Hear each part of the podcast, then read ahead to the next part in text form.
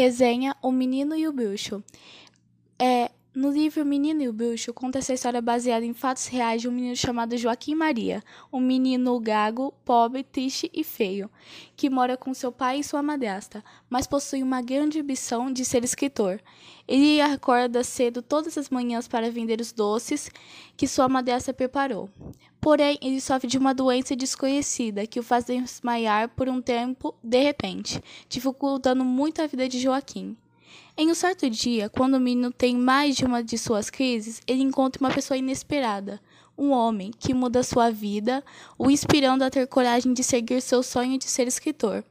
No meio desse processo, ele conhece sua primeira grande paixão, mas ao longo desses acontecimentos, ele não pode se esquecer de chegar à missa do galo. O livro é muito reconfortante de ler, porque é uma história pequena, mas que quebra a expectativa do leitor conforme for lendo. Além de citar, mesmo que brevemente, o racismo que os negros sofreram no Brasil.